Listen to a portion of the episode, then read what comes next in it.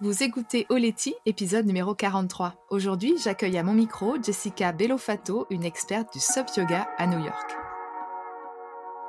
Mon nom est Sarah Hébert et j'anime Oleti, le podcast qui te parle en toute simplicité de développement personnel, de yoga et des sports de glisse. Oleti, ça signifie merci en Jéhu, un des 28 dialectes de la Nouvelle-Calédonie, l'île dont je suis originaire. En solo ou à deux, je partage le micro avec des femmes inspirantes qui créent le monde de demain en respect avec l'environnement dans toute sa belle et magique diversité. Mon but avec Oleti est de te donner les outils qu'il te faut pour aller à l'essentiel et vivre ta vie de sirène. Après dix ans sur les circuits mondiaux en windsurf, je suis devenue la pionnière du sup yoga en France et sillonne désormais les mers du globe avec mon compagnon et nos deux petits mousses. Alors si comme moi tu as envie de croire qu'avec du cœur tout est possible, écoute bien ce qui va suivre. Dans l'épisode précédent, j'ai la chance d'avoir une autre pionnière du sup yoga à mon micro.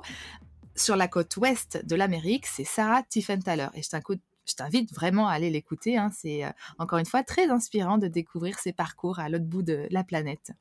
J'ai connu l'existence de Jessica grâce à une autre euh, pionnière du SUP Yoga, mais cette fois-ci au Canada. Elle s'appelle Nadia Bonenfant. Puis si tu veux la découvrir, eh ben, je t'invite à écouter l'épisode numéro 35 d'Oleti.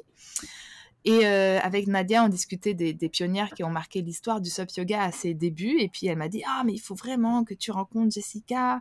Euh, c'est une fille géniale qui surfe comme toi, qui euh, a fond dans le SUP Yoga, dans le yoga et qui habite du côté de New York. Et donc j'ai regardé, forcément, bah, ça, ça a tout de suite matché. Je me suis dit Il faut, il faut que je l'invite. So here we are, uh, Jessica. Welcome on Oleti. I was just saying that I met you um, thanks to Nadia Bonenfant. Yes, thank you. Great to be here. Mm, you're welcome. Euh, avant de commencer cette interview avec euh, Jessica, euh, si comme elle et moi, eh ben, t'es fan de Sup Yoga et puis que t'aimerais t'y mettre, je t'ai préparé un épisode inédit, accessible uniquement par mail où je te décortique les 10 clés d'une première séance de Sup Yoga réussie. Donc le lien, il se trouve ben, dans le descriptif de cet épisode où tu peux aussi te rendre sur ma page d'accueil de mon site et puis tu vas le trouver. Donc sarah-hébert.fr. So, Jessica, um, I, I, I, will keep on uh, in French, just with the words um, that are word, uh, written on your welcome page on your website. I don't know if you remember what is written on the website, but you are talking about your connection to nature, and uh, you end with "We are disconnected from from the element and from the natural world." So, in French, just to translate, I will say. Euh, donc, je disais que Jessica, euh, sur son site, elle met une phrase qui m'a beaucoup marquée. Elle dit J'ai découvert au fil des années que je me sens plus entière lorsque je bouge mon corps, surtout à l'extérieur dans la nature. Le pouvoir de la nature est profond et je pense que beaucoup d'entre nous ont malheureusement perdu le contact dans ce monde moderne, rapide et très isolé. On allume la climatisation quand il fait chaud, on met le chauffage quand il fait froid, nous sommes déconnectés des éléments et du monde naturel. So just to make a refresh, um, Jessica, so yeah, you say that we are disconnected uh, over the years um, from from from our body, from the outside, from the nature, and um, we forgot this uh, profound uh, power of, of nature. We are isolated, and you end with the we turn on air conditioner when it's hot, uh, we blast the heat when it's cold. Uh, we are disconnected from the element uh, on on the natural world. I want to know what is your connection to nature and your first encounter with the ocean? Yeah, so I grew up. Uh, I grew up going to the ocean. I grew up going to the beach with my with my parents. I grew up just absolutely loving the water and and not just the water. I mean, I guess as a younger child, I was I was also I loved just swimming in pools and being you know any any opportunity to be in water. Um, but then I started uh, boogie boarding with my brother, and I never got all that good at it, but I absolutely loved just being in the water, the power of the ocean and the waves and mm. all different conditions. And you know, in I, New York, I, living yes, in New okay. York. So living, you know, living in New York, obviously, um, the eastern tip I don't live. It's funny because you say New York, and a lot of people just automatically think New York City, but New York is a big state. state you know? we have you know we have new york city obviously the, the one of the biggest cities in the world and very urban and then we Yeah. have upstate new york which is more sort of country and a little Mm. bit mountainous and then we have long island which is a long island it's um it's flat and it Yeah. Goes basically from New York City all the way out 100 miles and it gets narrower as it Mm. as it goes out it, go, it gets skinnier and skinnier until it forks off into two forks the North Fork and the South Fork the South Fork is the Atlantic Ocean and then the North the North Fork is the Long Island Sound Mm. so I grew up on the South Fork of Long Island Mm. um, in a beach in a beach town Mm. uh, about a mile from the ocean. And now I live a little bit further uh, east, more towards the tip, the very tip of Long Island, which is called Mm. Montauk, and it's often referred to as the end. And it's a really gorgeous um, beach community, surf community, fish Mm. fisherman community. Mm. Um, and yeah, so the water's cold, you know, 10 months out of the year. It gets a little bit warmer in July, August, even September. And uh, yeah, so that's that's my experience with the ocean was always was always the you know the Atlantic Ocean, which can be for some people it can be a little bit sort of scary and Mm. and angry. so as long as long as you remember, you you've always been in the water yes, absolutely. with your and family. it's really my happy it's really my happy place yep and my my parents were not athletes. They were not swimmers. I never even actually got taught how to formally swim. It wasn't until i started um, doing triathlons about 12 or Mm. 13 years ago that i was formally trained to swim and did you know and and did my Mm. lifeguard training and all of those things. Um, but so it was it was a self-taught thing and it was just something that was my passion from a very young age which was just get me get me in the water and and I'm and I'm happy there so your connection to nature is uh, really strong through the ocean. yes absolutely What does it gives you? Uh, it just gives me that sense of total you know the vastness of the universe i guess you could say the the sense of wonder the sense of mystery you know like what's what's down there like just the depths of the ocean and just gazing out at the horizon. And um for Mm. me it's just a you know I, I tend to be a little bit of a of an introvert and i like my solitude for sure. And paddling out or you know even i surf as well. I don't just um, teach Yeah. paddleboarding. I teach Yeah, I paddleboarding and paddleboard yoga and i also surf. And i'm not the best surfer in the world I, I started surfing later in life but paddling out into the ocean like as soon as like one hand you know hits the Mm. water I know. I'm not a prof- know. professional surfer neither because surfing is such a long training and Oh, yeah. yep But yeah, I know. And, and Yeah. the takeoff, you know, the, the, the moment you are on the wave, ready to jump and be being Yeah. uh, standing up, uh, surf, gliding on this wave is woo.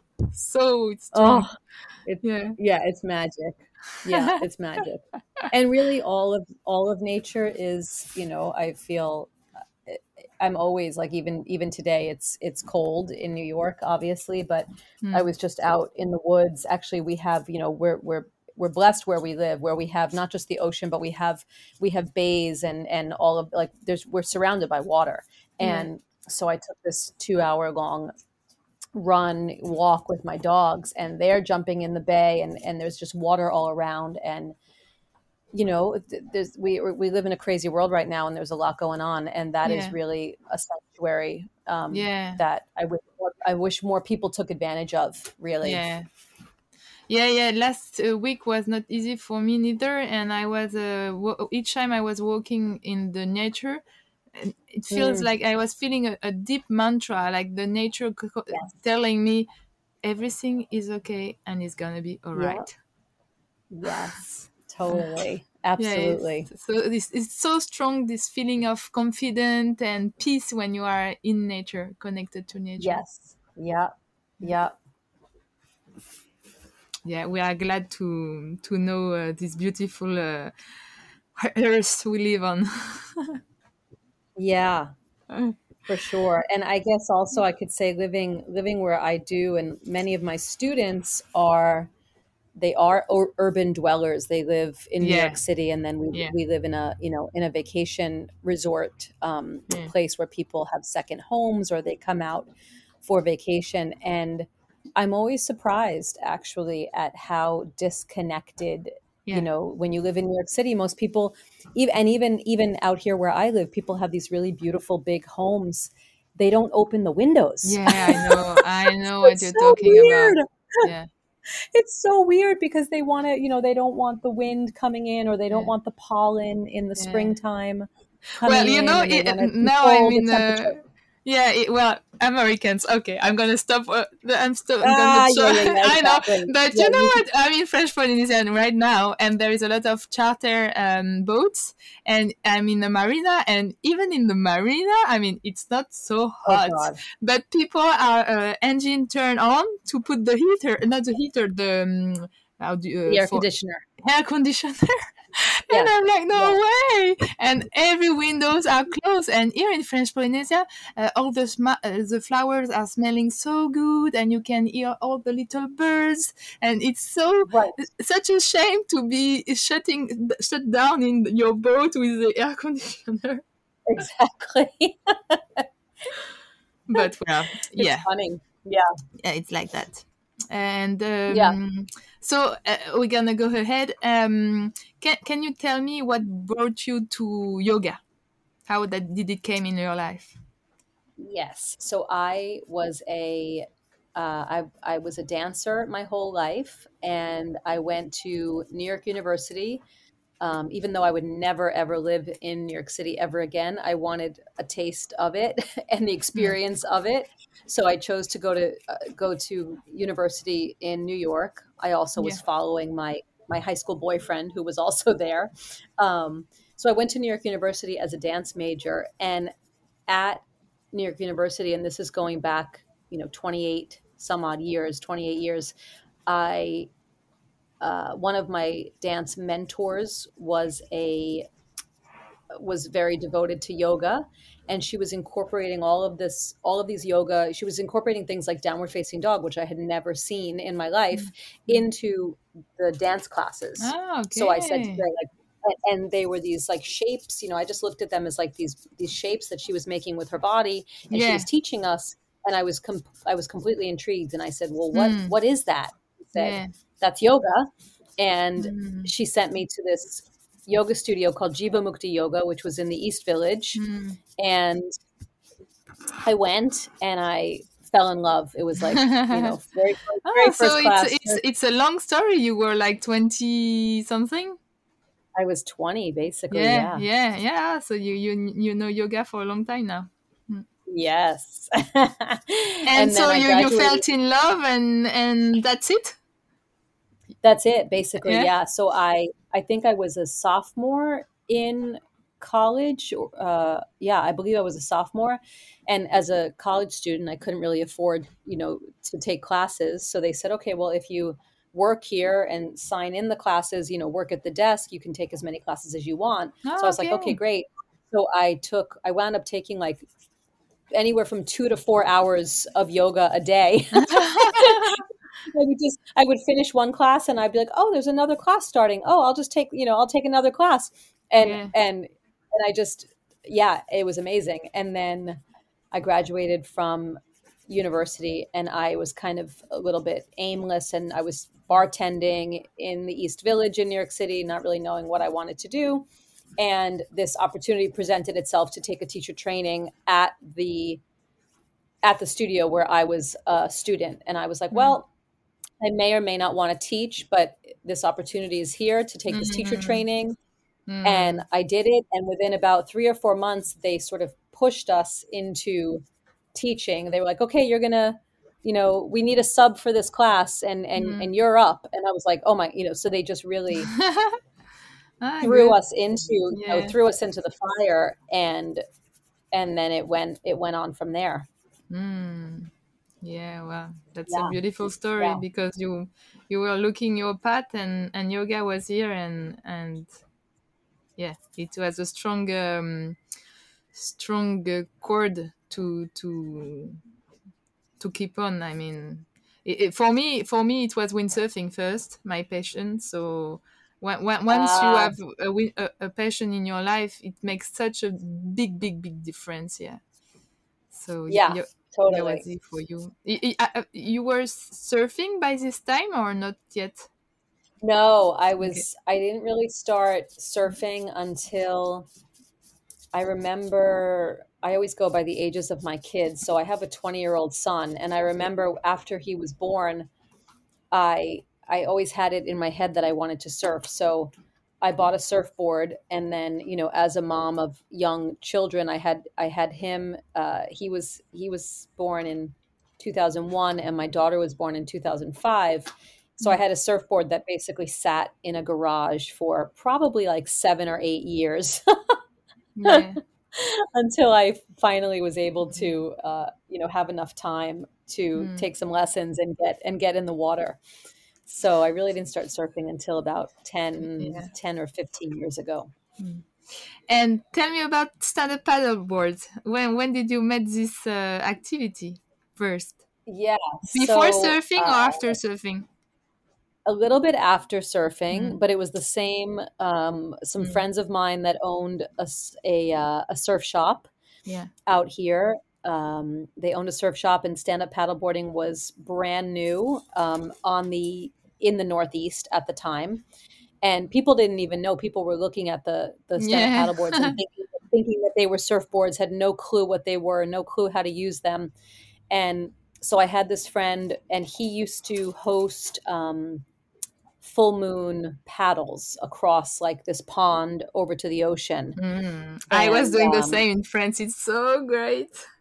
Yeah, oh my God, it's like amazing. So I guess I guess up until, you know, the stand-up paddleboard craze, he was he was taking people mostly on kayaks. Mm. So then he started incorporating the stand-up paddle, the stand-up paddleboarding, and I and then I said to him, well, and he was he was really into yoga and as, as well, and I said, well, why don't we do a thing where we paddle across the pond, and then when we get over to the ocean, we'll do a yoga class on the beach and a little meditation, like a full moon meditation, and then we'll paddle back. Mm. And he was like, okay, great. And then I was just, so I was, we were paddling across the pond and I was like, well, you could do yoga on these paddle boards. Mm.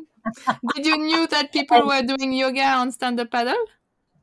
I did not know. Ah, okay. I did not know. So I'm actually considered in the Yeah. Northeast one of the pioneers of stand up yeah, paddle. yeah, yeah, yeah, yeah. As soon as I started doing it, I had no idea. And then I Yeah. started looking kind of across the across the country and Yeah. realizing that some women were doing it out in Hey, I'm California. not the only one. Uh, yeah, exactly. Ah, Exactly. yeah. Great. So so So, yeah. so So your started first um, experience with stand-up paddle yoga was uh, by the full moon? was by the full moon. And I and Oh, I it's funny because I actually have photos. I would they're somewhere like buried, but I have a photo of me trying like warrior two on the board and and trying headstand on the board. hmm, And it was so freaking fun. And I was like, hmm, the, the realization that I was going to now, you know, that this was something that I could do and that I was going to sort of to also turn it into a business yeah, was like I was like, "Oh my god, this is amazing." It's taking like the two things I love the most, which was yoga and and being on the water and combining them. yeah. So, uh, um, tell me, you you, you started um, a floating studio. You bought your your board, your equipment. How did it work for you? Yeah, so I uh, was I reached out once I once I started teaching. I started teaching paddleboard yoga and teaching some paddleboard yoga um, retreats down in Puerto Rico. And I was working with a friend of mine. ah, okay, with the school of stand-up paddle No, they just had um, rental. uh, we found we found a company, yeah, and and in fact, we were bringing the first boards down there, and it it did hadn't quite gotten there yet. Mm, So we brought it down, and then the surf schools down there started adding stand up paddleboarding to mm, their to their offerings. So we were just, you know, we were teaching small retreats where we only needed like five paddle boards or whatever, mm, and um, and uh, and then back here on Long Island in East Hampton, I was working with a friend who was starting a paddleboard company, not a not a paddleboard yoga company, but just a paddleboard company. So for a couple of years I worked with her and I was incorporating the yoga and then I was realizing, okay, you know, she, you know, she these these paddleboards aren't aren't sufficient. I reached out to Boga and uh and bought a paddleboard from them and then became an ambassador for Mm. uh, for Boga Yoga and they and and bought my first fleet of boards and Mm. opened up my own floating studio from So them. how, So how was it working for you? You had a, a big van with all your gear. You had a school, I mean, a little house. so initially I never had a brick and mortar. I never had an actual location. Initially I drove a Toyota Prius and I put five Boga yoga paddleboards on the top of the Mm. Prius. okay. And then I had somebody that helped me, and she had four or five paddleboards on top of her SUV. Um, after one or two seasons of doing that and realizing how ridiculous that was, I bought a pickup truck okay. and a trailer, and uh, I went from you know from seven boards up to thirteen or fourteen boards, and then the following season up to Wow. twenty three. T- t- teaching alone to 13 people? Teaching alone, yeah. Oh, I mean, I would try to have an assistant, you know, more than Yeah. more than seven or eight people. I would try to have an assistant, especially even just you know somebody to help people get gear, I know. Yeah, somebody to take photos, like that kind of thing. yeah, okay, okay, okay, good. Wow. Yeah. Okay, yeah. Yeah, Mm, great. I love to hear story of the beginning and and uh, my student too. I uh, teach some uh, SUP yoga teacher training, so I know that it's really um, precious for uh, for them to hear your your story. yeah, and it's funny. We didn't even anchor in the in the very very beginning. We didn't. It didn't even occur to us that we should anchor the boards. So I would. We would just float around in the water. If it was windy, I would paddle people upwind really, really hard, and then we would drift downwind practicing yoga. Ah, and then finally i was like you know it would be really great to be able to you know stabilize the boards. So my boyfriend um, came up with my my anchor system and just obviously like some some mushroom anchors and some little buoys and a, and a and a line. We did a we did some anchor lines so that Yeah. everybody was on one line as opposed to giving people their own individual anchors but it was funny it was definitely a process of like figuring out yeah, logistically how to how to run a class. yeah, yeah. I know, I know. So it's been many years now that you're a SUP yoga teacher. Uh, You still are because I think you you love it. And tell me, um, do do you think there is um, many more glo- glo- glorious years ahead of stand up paddle yoga?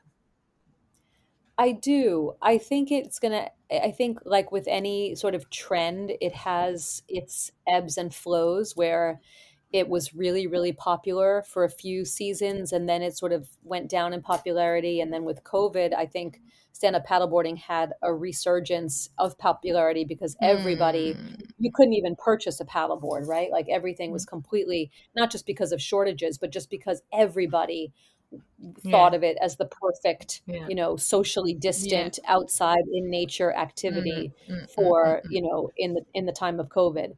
Um, I think that for some people, it's a bit of a novelty. Like I have, I over the years, I've had a lot of students that they only they just want to try it one time. You know, they want to try it, and then Yeah, they're like, okay, I I did that, and they take a picture and they put it on their Instagram or their Facebook of them, you know, doing doing a wheel on a paddleboard, yeah, and they don't really appreciate it for like the magic yeah, that it is necessarily. About And na- they, they don't get the the nature point. yeah they don't get the and then i have you know very sort of serious hardcore yoga practitioners Mm. that that kind of think it's not real yoga it's not it's not in a I studio and and you know what I, yeah, you Yeah. totally you know so and then and then there's and then there's the people that completely that can just completely get it and fall in love with it and make it and make it their practice. Like this is their this is their practice is a sup yoga practice. Um yeah. I think people get tripped up with like the thing you know having to needing to modify certain things and having Mm, to mm. you know it can't be super traditional in certain alignment etc because you have to modify for being on the Mm. board um so yeah. For, for uh, yeah, we last time I was talking with Sarah Tiefenthaler uh, in California, and she was saying the same. yeah. Thanks to COVID, a lot of people are getting back to uh, the ocean, to nature, and to yep stand up paddle. yep yeah So, totally. totally. Mm, for you, what are the biggest um, benefit of this activity? There's so many but i think um you know on a on the physical level the strength that is required because I've had people that are really beautiful. They have a really beautiful yoga practice on land just be simply because they're very flexible.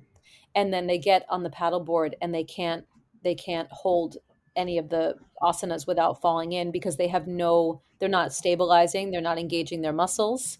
Um, so I think the strength that it builds is much different perhaps than the strength you can you can build on in a land based practice. Mm, the concentration that goes along with that where it's truly a meditation you cannot really zone out when you're on the mm, board you're trying to do you know a one-legged pose or or an arm balance or something like that you have to be fully fully focused and fully present. Mm. You know you don't Yeah. necessarily have distractions that you might have in a studio or if you're practicing at home right like you don't have the distraction of the phone ringing or your computer looking at you the email that you need to send or or Yeah, yeah, any of those things. Mm, so there's a, there's much more of a meditative quality to it i think and then obviously that that oneness with your surroundings that oneness with nature is one of the biggest benefits. Mm. Okay, last last question about SUP Yoga. I, I, it's I'm I, it's good to talk with you, uh, Jessica. We have plenty uh, I have plenty ideas to ask, and um, but yeah, yeah last question totally about SUP Yoga. Wh- What is for you the biggest challenges for a SUP Yoga teacher training uh, teacher uh, SUP Yoga teacher? I think the biggest challenges are the logistical challenges, and I always say Yeah. this in the in the trainings that I lead, in the teacher trainings that I lead. It's like it's very easy to guide students through a yoga class on a paddleboard, but but but what's not so easy is figuring out your location, you know, in the perfect location, whether that be because of the wind, whether that be because of the tides, whether that be because of um, you know rules and regulations in your area, permit Mm, regulations, you know, those kinds of things. Um, clean water, right? Like just finding a, a perfect spot around the world is not necessarily like you mm. want. You want to be able to. I can't imagine yeah, teaching yeah, stuff yoga in a place where I wouldn't also want to swim, right? So if the water's not clean, yeah. right? I, I I did a I did a teacher training um, on the Hudson River in in New York City, and I was like, oh, I am not falling in this water. and of course, you fall. yeah. and so i think those those logistical things and even you know the silly things of like figuring out how your students i've always taught my paddleboard yoga classes have always been paddleboarding and yoga maybe i try to make it too hard for myself because i know it would be easier sometimes if i just taught the yoga but i always felt like i wanted people to have the experience of paddling and then we would anchor and practice yoga Yeah. so that's that makes for a pretty long you know Yeah. hour and a Yeah. half minimum of a of a Mm, class mm, mm. um people getting anchored to the anchor line you know silly things like I that um know. yeah that, that those are the those are the biggest challenges yeah, yeah, logistic. Good. So, um, last question. My podcast is called Oleti, uh, which signi- uh, significates thank you in Drehu, one of the 28 dialects of New Caledonia, the island where I come from. What or uh, for what or for who do you feel gratitude today? uh, for so many things um for my for my family and my for my health and again for the ocean and for nature and for the ability to just connect on a daily basis because of where I live. Mm. Um, to to the to nature to be in the woods or the at the ocean or anything like that for sure Mm. Yeah. Great. Thank you very much, Jessica, for this nice uh, interview with you. thank you so much it was great to connect finally yeah, yeah. Dans le prochain épisode, je sais pas encore euh, avec qui je serai ou de quoi je te parlerai. Donc si tu as des suggestions, n'hésite pas à m'envoyer un petit euh, message sur Facebook, Instagram ou par email euh, Sarah Hébert, s a r a h e b e r t hotmail.com. Nana bisous. Si tu as écouté l'épisode jusqu'ici, c'est certainement parce que tu l'as bien aimé. Si tu veux soutenir Oleti, la meilleure façon de le faire, c'est de me laisser un témoignage sur Apple Podcasts ou la plateforme de ton choix.